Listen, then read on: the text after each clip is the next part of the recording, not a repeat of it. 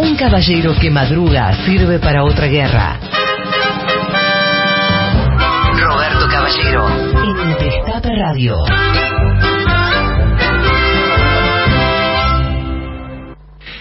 El avión presidencial de Bolivia, aterrizado en el aeropuerto de Carrasco el martes 14, pasó prácticamente desapercibido. De su interior bajaron delegados del gobierno boliviano enviados especialmente a Montevideo. No fueron las únicas visitas. También llegaron funcionarios de primera línea de Argentina, Brasil, Chile y Colombia. Y terminaron todos en un mismo lugar, en el Quincho de Varela, conversando y trabajando con el expresidente Pepe Mujica en una especie de cumbre paralela para definir avances en un proyecto de integración regional que el propio exmandatario se ha propuesto encabezar. Entre las delegaciones había al menos un ministro de Estado y distintos jerarcas con llegada a los presidentes de los mencionados países. Así empieza la nota del semanario Búsqueda, que es un semanario de la República Oriental del Uruguay que tiene esto como portada hoy, es uno de los temas, el tema principal, que por un lado es el papel que se ha autoasignado Pepe Mujica de bajar la palabra integración, regional a hechos concretos. Pero por el otro lado, cuenta que han concurrido a la, a la Quinta de Varela, allí a, los pagos de, de Mujica, funcionarios de distintos países. De la Argentina también. Entre los concurrentes había un solo ministro. No hace falta que diga más nada. No hace falta que diga más nada. El Pepe Mujica era el, el, gancho que teníamos, ya tiene candidato en la Argentina. En realidad, en realidad el Pepe Mujica lo que está tratando es de concretar un, viejo sueño, ¿no? Que es el viejo sueño de la patria grande, pero al estilo, al estilo Mujica, es decir, con mucha saliva, con mucha charla. En el vértigo en el que estamos nosotros, la verdad que este encuentro que hubo allí en el Quincho de Varela, resumirlo, remitirlo, encajarlo en la interna local, en las disputas del frente de todo, en las posibilidades de quién va a ser o no candidato, eh, me parece que es como bajarle un poco el precio, ¿no? Pero lo cierto es que Mujica está trabajando sobre algo que falta, según él, en esta integración y es relato. Miren, ¿no? Este, aquí la derecha se enoja tanto por el tema del relato y el expresidente uruguayo plantea que a la región le falta un relato. Y les dio a, todo a todas estas personas que fueron a visitarle un documento para que lean y para que sobre esta lectura eh, apoyen con ideas, con creatividad, con imaginación, asumiendo también un compromiso, ¿no? que el futuro de la Argentina está atado al de Uruguay, el futuro de Uruguay está atado al de Brasil, el futuro de Brasil está atado al de Bolivia, el futuro de Bolivia está atado al de Chile. Volver a creer en que no hay una buena política para un país que pueda estar escindida de los otros países de la, de la región. Hubo un tiempo en que la patria grande latinoamericana, los presidentes levantaban el teléfono y coordinaban políticas regionales. Hoy eso no existe. O no existe como sucedió en ese tiempo. Desgraciadamente, la restauración conservadora en América Latina produjo, primero que nada, la, rotura de puentes entre esos jefes de Estado, entre esos mandatarios. Bolsonaro fue una tragedia para la región latinoamericana, para la América Latina. La calle Pou en Uruguay es una tragedia también, dinamitando el Mercosur. Eso también hay que decirlo.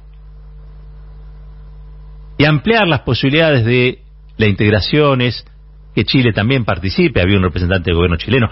Les dije, ¿no? Había un representante del gobierno argentino.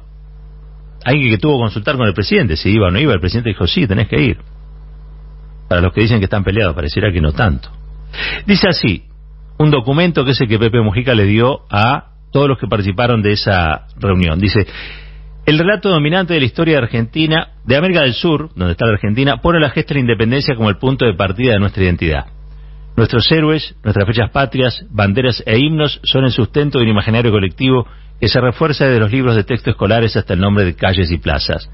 Pero la verdad es que nuestra independencia no es más que una parte de la historia de España y Portugal, y básicamente consiste en la ruptura de los colonos criollos con las monarquías ibéricas para obtener, junto a la independencia, el acceso al comercio internacional hasta entonces vedado. El relato heroico que repetimos hoy fue construido por las élites dominantes en nuestro país del siglo XIX para darle sentido y unidad a las sociedades nacientes. La historia que nos cuentan no es tan liberadora como la que necesitamos para hacer avanzar nuestras sociedades. No alcanza para darle palabras y sueños a una identidad borrosa de sudamericanos. Necesitamos poner luz sobre nuestra componente indígena y africana, con una mirada abierta y crítica frente a la fuerza del pensamiento europeo y al poco peso relativo de las culturas originarias y venidas de África. Y no podemos dejar de lado el mestizaje fecundo de esta región de inmigrantes. La integración regional necesita un relato y símbolos contemporáneos que ayuden a identificarse y avanzar con claridad y decisión en estos tiempos de grandes cambios, de confluencias de crisis, del reordenamiento de las relaciones entre naciones. Necesitamos las palabras adecuadas a la realidad histórica, a los valores y deseos de nuestros pueblos y a una visión integradora.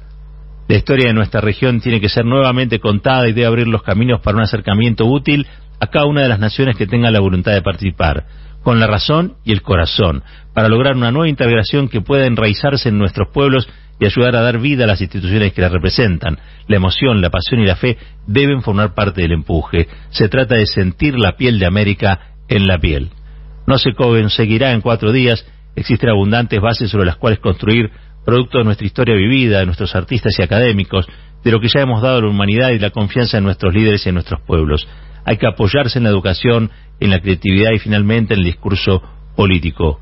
Amar no es mirarse el uno al otro, reflexiona Sene Superi, que conocía bien Sudamérica como pionero de Aeropostal. Amar es mirar los dos en la misma dirección. La tarea es lograr que millones de sudamericanos, indoamericanos, afroamericanos e inmigrantes de todos los puntos del globo miren en la misma dirección contemporánea e integradora. Este es el documento que un ministro argentino se trajo del Uruguay, documento que elaboró Pepe Mujica para empezar a hablar de una nueva integración y esa nueva integración tenga que ver con la patria grande, los Estados Unidos de América del Sur. Ese fue el sueño de muchos, de Bolívar, de San Martín, también por supuesto de Néstor, de Cristina, de Chávez, de Lula, del Pepe Mujica. Bueno, hay una nueva camada que viene y que va próximamente en, las, en los distintos países este, pelear presidencias o que ya están en, en muchos casos en las presidencias de sus países. Pero lo que dice Pepe es falta confianza, falta una mirada común, falta mirar hacia el mismo lado.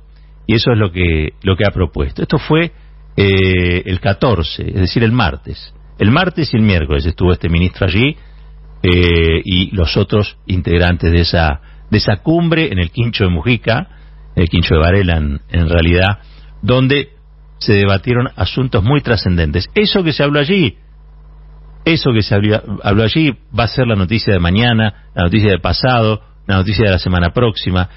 Hay que también, para mirar en el mismo sentido, empezar a levantar la vista, ¿no?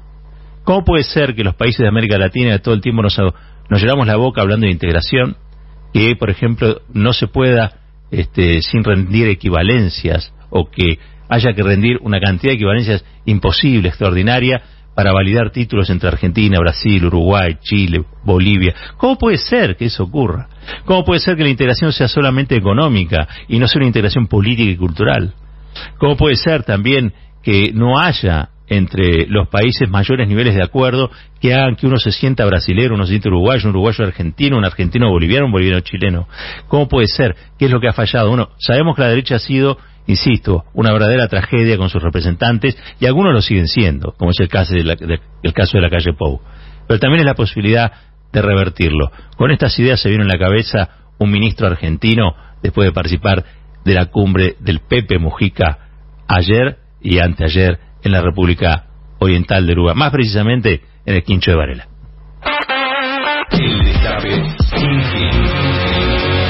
Destape sin fin. Humor e información.